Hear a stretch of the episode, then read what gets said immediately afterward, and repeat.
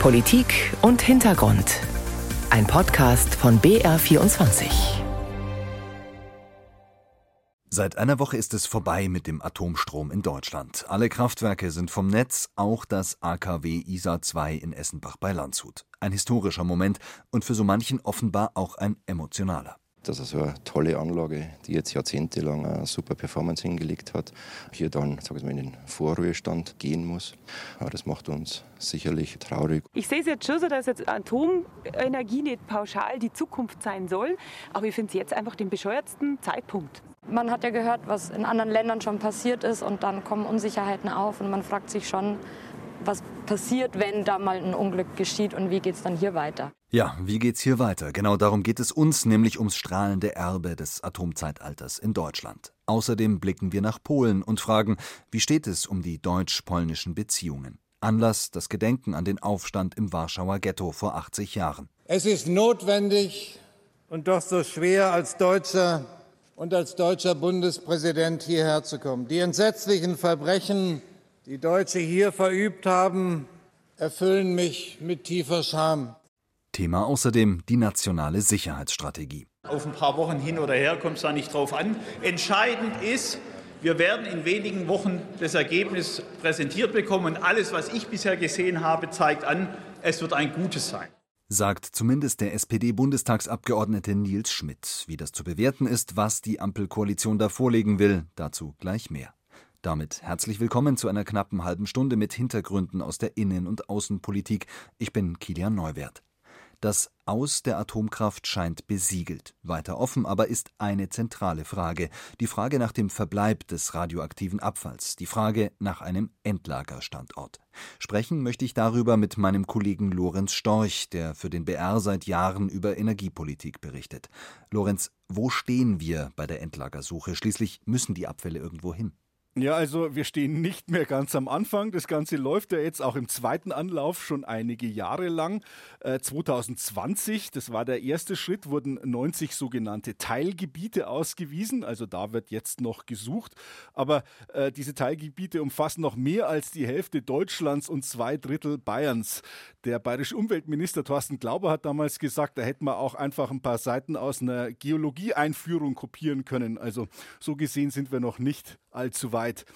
Was jetzt das nächste wäre, ist Standortregionen vorschlagen, so heißt es. Das wären dann ungefähr eine Handvoll. Wenn das dann mal soweit ist, dann geht die Diskussion mit Sicherheit so richtig los. Aber dieser nächste Schritt, der soll nicht vor dem zweiten Halbjahr 2027 kommen, heißt es von der Bundesgesellschaft für Endlagerung. Also das dauert noch mehr als fünf Jahre mehr als fünf Jahre bis zu diesem Zeitpunkt alleine und über welchen Zeithorizont sprechen wir insgesamt? Also wann könnte es ein Endlager in Deutschland geben, Stand heute?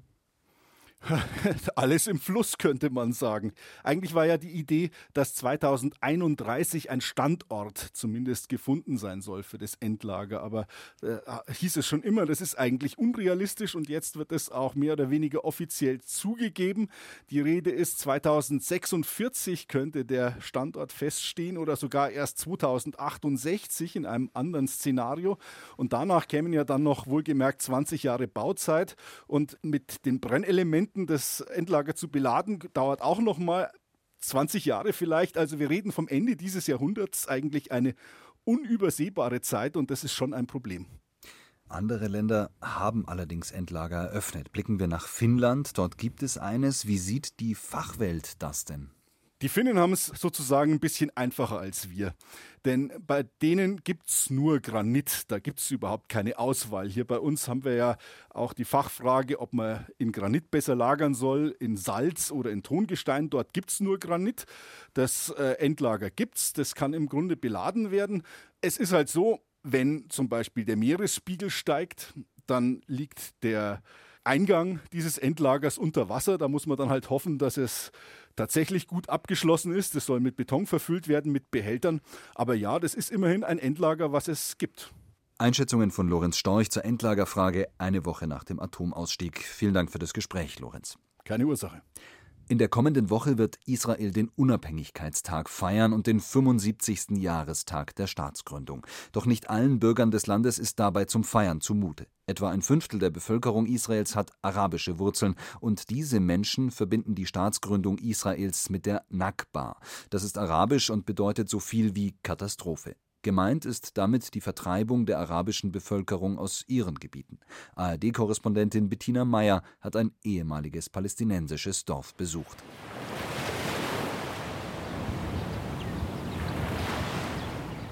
Blauer Himmel, die Wellen des Mittelmeers schwappen an den Sandstrand des Dor Beach südlich von Haifa. In den Dünen ein kleines Hotel und Ferienbungalows.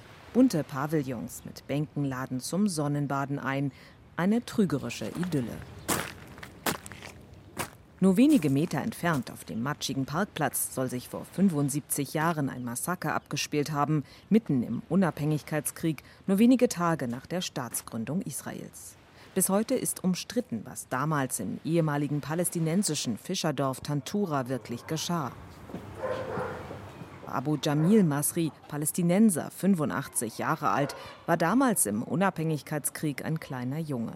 Er lebte in Tantura bis zu jener Nacht im Mai 1948. Damals griffen, so die palästinensische Erzählung, israelische Soldaten das Dorf an, zerstörten es und trieben die Einwohner zusammen. Sie trennten Männer, Frauen und Kinder. Für Abu Jamil sind das äußerst schmerzhafte Erinnerungen. Sie haben zehn bis zwölf Menschen in eine Reihe gestellt, sie getötet und übereinander gestapelt. Ich wurde bewusstlos. Als ich aufwachte, sah ich viele Körper übereinander. Erst dachte ich, dass es Kleidung ist. Ich hatte vorher noch nie Blut oder tote Menschen gesehen. Ich war wie erstarrt. Ich hatte solche Angst. Wie viele Bewohner von Tantura wirklich getötet oder vertrieben wurden, ist bis heute ungeklärt und sorgt in Israel für Diskussionen. Der Dokumentarfilm Tantura vom israelischen Regisseur Alon Schwarz greift das Thema auf. Er prangert mögliche Menschenrechtsverbrechen zur Staatsgründung Israels 1948 an, 750.000 Menschen sollen damals ihr Hab und Gut und ihre Heimat verloren haben, rechnete die UNRWA, das UNO-Hilfswerk für palästinensische Flüchtlinge, vor, als es 1950 seine Arbeit aufnahm. Ortswechsel. Sami Abu Shadi sitzt in einem Café in Jaffa. Während der Auseinandersetzungen um die Gründung des Staates Israel wurde die Stadt zu einem der Hauptschauplätze des israelisch-arabischen Konfliktes. Bis heute leben in dem Stadtteil Jaffa im Süden von Tel Aviv noch viele arabischstämmige Israelis. Sein Urteil über 75 Jahre Israel fällt harsch aus. The state of Israel was built on the ruins of my people. Der Staat Israel wurde auf den Ruinen meines Volkes errichtet. Die Tatsache, dass es einen jüdischen Staat in Palästina gibt, bedeutet, dass ich als Palästinenser bis heute daran gehindert werde, eine eigene Heimat zu haben. Der Staat Israel wurde auf den Rücken anderer Menschen errichtet. Das ist das eigentliche Problem des Zionismus. Sie ignorieren völlig unsere Existenz und das tun sie bis heute. Sami Abu Shadi ist israelischer Staatsbürger arabischer Abstammung. Er ist Vorsitzender der arabischen Balad-Partei. Bis 2022 saß er als Abgeordneter in der Knesset, dem israelischen Parlament. Der Jahrestag der Staatsgründung Israels ist für ihn und für ein Fünftel des israelischen Volkes alles andere als ein Freudentag. Sami Abu Shadi verbindet diesen Tag mit der Nakba, der großen Katastrophe der arabischen Bevölkerung des einstigen Palästina. The Nakba had a lot of meanings. First of all, we became a minority in our die Nakba hat viele Facetten. Zuallererst wurden wir zur Minderheit in unserem eigenen Land. Zweitens verloren wir alle Grundrechte. Dann erkennt uns der neue Staat nicht als offizielle Minderheit an. Bis heute zerstört Israel unsere nationale Identität. Und noch eine wichtige Tatsache, Israel hat die Beziehungen der Palästinenser zur arabischen Welt zerstört. Bis heute sind Teile unseres Lebens beeinflusst durch die Nakba. Zurück zu Abu Jamil. Bei dem Gespräch über seine Erinnerungen an die Ereignisse in Tantura atmet er tief durch. Sein Vater und Bruder hätten nicht überlebt, sagt er. Nachdem er mit seiner Mutter ins Nachbardorf geflüchtet war, wollten die israelischen Soldaten die Überlebenden von Tantura nach Jordanien abschieben, nahmen ihnen ihr Land weg, erzählt er. Doch es kam anders. Wir wollten bleiben, warteten eine Woche. Es kam keine Antwort, was mit uns geschieht. Die Antwort kam nie, bis heute. Heute leben wir alle hier zusammen, essen und trinken zusammen. Vergeben kann ich ihnen nicht. Aber wer soll sie zur Rechenschaft ziehen? Palästinensische Organisationen, NGOs, aber auch israelische Medien fordern inzwischen eine Untersuchungskommission zu dem mutmaßlichen Massaker in Tantura. Bettina Meyer berichtete. Ich lege Ihnen noch einen Podcast zur Staatsgründung Israels ans Herz, und zwar die BR24 Reportage. Sie finden sie zum Beispiel in der ARD Audiothek. Seit Außenministerin Annalena Baerbock von den Grünen China besucht hat, geistert ein Thema wieder durch die Berichterstattung, zumindest in Nebensätzen. Die nationale Sicherheitsstrategie. Sie soll Deutschlands Position in der Welt definieren, ein Grundlagendokument, ein Novum und zugleich etwas, das längst vorliegen sollte, kritisierte jüngst die Opposition im Bundestag. Sie haben es nach bald 15 Monaten nicht geschafft, Ihrer eigenen Ankündigung nachzukommen, binnen eines Jahres eine Sicherheitsstrategie vorzulegen.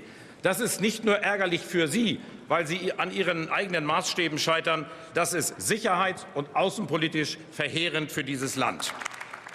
Das war Johann Wadefuhl von der CDU, der sich Ende März mit einem Redebeitrag im Bundestag zu Wort gemeldet hat. Und er kritisiert, dass die nationale Sicherheitsstrategie noch immer auf sich warten lässt. Was es mit dem Projekt auf sich hat und warum Deutschland so etwas überhaupt brauchen könnte, das wollen wir klären. Verbunden bin ich deshalb mit Professor Wilfried von Bredow. Er ist Politikwissenschaftler, Publizist und vielleicht so etwas wie ein verteidigungspolitischer Chronist Deutschlands. Grüß Gott, Herr von Bredow. Hallo. Eine nationale Sicherheitsstrategie. Was kann man sich darunter vorstellen? Warum braucht es sowas? Ein solches Dokument äh, ist eine umfassende Darstellung der sicherheitspolitischen und Sicherheitskonstellation, nicht nur der militärischen Bedrohungslage, sondern auch anderer möglicher Beeinträchtigungen der Sicherheit. Das fasst das alles zusammen. Und ein solches Dokument haben wir in Deutschland noch nicht gehabt. Andere Länder haben das. Und gerade weil die Sicherheitskonstellation in Deutschland und Europa und eigentlich in der ganzen Welt in den letzten Jahren immer komplizierter und unübersichtlicher geworden ist, ähm, ist eigentlich ein solches Dokument an der Zeit zu machen. Und es wird höchste Zeit, dass die Bundesregierung das in Angriff nimmt. Also eine Art Leitlinie, an der man sich in der Zukunft orientieren kann.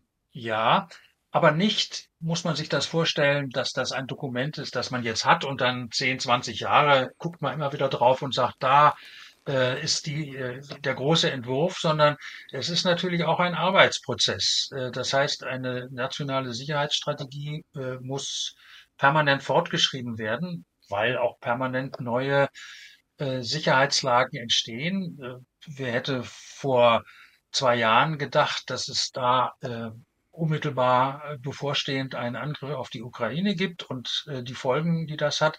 Also auf solche Sachen muss man reagieren. Aber es wäre natürlich auch sinnvoll, wenn die eigene Analyse immerhin so tief führt, dass man nicht völlig überrascht wird von allem, was auf diesem Gebiet äh, in der Welt und in der näheren und weiteren Umgebung passiert. Die Ampelregierung hatte die nationale Sicherheitsstrategie ja festgeschrieben im Koalitionsvertrag, also eigentlich ein großes Thema für diese Legislaturperiode. Was sollte da alles drinstehen? Es äh, sollte zunächst einmal drinstehen, was sozusagen die Basis der Außen- und Sicherheitspolitik äh, dieser Ampelkoalition sein wird. Das ist im Grunde nur die Wortschreibung dessen, was ohnehin in der Außen- und Sicherheitspolitik in den letzten Jahren gemacht worden ist. Aber bestimmte Probleme und äh, Mängel äh, der Vergangenheit, insbesondere im militärischen, aber nicht nur im militärischen Bereich, sondern zum Beispiel auch bei der Digitalisierung, bei der Sicherheit vor digitalen Angriffen und vielem mehr, sollte nun mal zusammengeführt werden, was äh, an Maßnahmen in den nächsten Jahren notwendig ist. Die Opposition kritisiert in dem Zusammenhang, dass es viel zu lange dauert, bis diese nationale Sicherheitsstrategie vorliegt. Offenbar gibt es ein zähes Ringen um den Entwurf. Wie erklären Sie sich das? Dieses äh, zähe Ringen ist, hat auch schon Tradition in der deutschen Sicherheitspolitik. Äh, das ist das Ringen zwischen, sagen wir mal, denjenigen, die besonders im Auswärtigen Amt vertreten sind, die Sicherheit auch unter zivilgesellschaftlichen Gesichtspunkten vor allen Dingen definieren und eben dem Verteidigungsministerium, das äh, vor allen Dingen die militärischen Beiträge zur Sicherheit äh, im Auge hat. Und diese beiden Blickrichtungen sind nicht so ganz einfach zu vereinbaren. Und dass die Sicherheitsstrategie jetzt äh, unter Federführung des Auswärtigen Amtes begonnen worden ist, ähm, deutet ja auch darauf hin, dass die militärischen Beiträge etwas Mühe haben, äh, sozusagen dort ihren Platz zu finden. Sie sprechen die militärischen Beiträge an. Klar ist, dass im Rahmen einer solchen Strategie auch auf die Bundeswehr eingegangen werden muss, also auf die Rolle der Streitkräfte, durchaus als mögliches Mittel der Politik. Verteidigungsminister Boris Pistorius war gerade in Mali. Dort hat er die Soldatinnen und Soldaten besucht, die dort noch im Einsatz sind. Noch, sage ich bewusst, weil der Einsatz enden soll bis nächsten Mai. Und so stand der Besuch des Verteidigungsministers ganz im Zeichen des Abzugs aus Mali. Das hängt vor allen Dingen damit zusammen, dass wir mit unseren Streitkräften, mit unseren Kompetenzen, die wir hier haben, nicht das tun können, wofür wir hergekommen sind. Und das liegt nicht an uns, um es jetzt mal so auszudrücken. Soweit Boris Pistorius, SPD, bei seinem Besuch in Mali. Aufklärungsdrohnen der Bundeswehr lässt die malische Regierung dort nicht starten. Der deutsche Beitrag zur UN-Stabilisierungsmission MINUSMA droht zu verpuffen. Herr Wilfried von Bredow, Politikwissenschaftler, zugeschaltet in die Sendung. Wenn wir hier über eine nationale Sicherheitsstrategie sprechen, sprechen wir eben auch über die Zukunft der Bundeswehr. Wie sieht da Ihre Prognose aus? Wird es solche Missionen wie Mali angesichts der Herausforderungen zu Hause in Zukunft noch geben? Ich denke mir, dass äh, viele Leute in Deutschland ganz froh wären, wenn man diese Frage schlicht mit Nein beantworten könnte. Aber das ist äh, nicht möglich. Die internationale Lage ist so, dass es immer wieder auch Anforderungen an Krisenmanagement, Krisenstabilisierung, auch äh, Friedensmissionen geben wird, äh, auch an die Bundeswehr, sodass vielleicht der eine oder andere Einsatz, der früher etwas äh, leichthin angenommen worden ist vom Parlament, im Übrigen immer bestätigt, jetzt größere Schwierigkeiten haben würde, Konsens zu finden. Aber im Prinzip bleibt das. Die Landes- und Bündnisverteidigung spielt im Moment die erste Geige. Aber das ist nur ein Aufgabenbereich, der wichtigste, ganz zweifelsohne, äh, aber nur ein Aufgabenbereich der Bundeswehr und diese internationalen Einsätze äh, werden bleiben. Das ist also Ihre Prognose, aber in dem Zusammenhang stellt sich dann natürlich die Frage nach der Leistbarkeit. Also kann die Bundeswehr beides? Kann sie ihren Bündnisverpflichtungen nachkommen und kann sie solche Stabilisierungsmissionen abwickeln, dort einen Beitrag leisten? Ein Riesenproblem. Das hat sich in der Vergangenheit gezeigt und äh, das zeigt sich jetzt angesichts der ganzen Materialprobleme, die die Bundeswehr hat, äh, in großer Deutlichkeit. Die Bundeswehr verfolgt ja seit vielen Jahren das Konzept äh, der Breite vor der Tiefe. Und das ist schwierig, wenn man das rein national betrachtet. Das heißt, solche internationalen oder multinationalen Einsätze werden in viel stärkerem Maße auch auf andere Streitkräfte aus äh, verbündeten Staaten, vor allen Dingen auch aus der Europäischen Union angewiesen sein. Und hier gilt es sozusagen Synergieeffekte zu gewinnen, um dann auch solche internationalen Einsätze äh, nicht allzu sehr sozusagen in die Planungen äh, der, der Bundeswehr einschlagen zu lassen. Einschätzungen waren das von Professor Wilfried von Bredow, Politikwissenschaftler und sicher so etwas wie ein Chronist der deutschen Verteidigungspolitik. Ich danke Ihnen für das Gespräch. Aufgezeichnet haben wir es am 21. April. In dieser Woche jährte sich der Aufstand im Warschauer Ghetto zum 80. Mal. Als die Nationalsozialisten am 19. April 1943 die letzten Bewohner des jüdischen Ghettos in Vernichtungslager deportieren wollten, wehrten sich die Menschen des abgeregelten Gebiets. Vier Wochen konnten sie den Widerstand aufrechterhalten, bevor das Ghetto vollständig zerstört wurde. Rund 56.000 Menschen wurden bei den Kämpfen getötet oder wurden deportiert. Zum Gedenken reiste nun Bundespräsident Steinmeier nach Polen.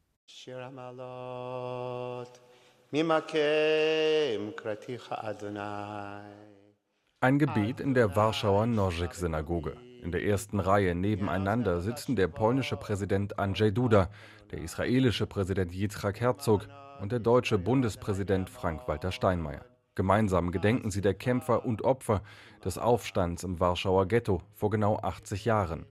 Es ist kein leichter Termin für keinen der drei. Steinmeier macht das klar am Nachmittag gleich zu Beginn seiner Rede am Denkmal der Helden des Ghettos.